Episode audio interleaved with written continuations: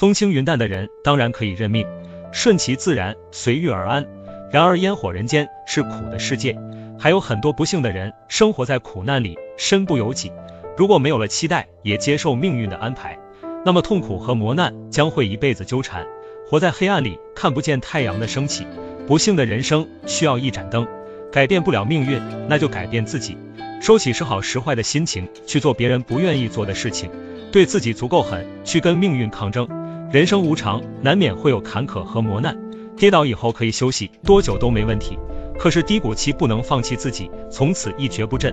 休息够了，爬起来，继续在烟火人间里挣扎。看不到希望，那就内心燃起一点光，伴随着汗水和泪滴，义无反顾走向未知的前方。生而为人，有尊严和责任。活着的意义，并非只是为了自己，还要背负，还要担当。为了家人期待的目光，扛不住也要扛，再苦再难也要坚强。加油吧，走出苦难，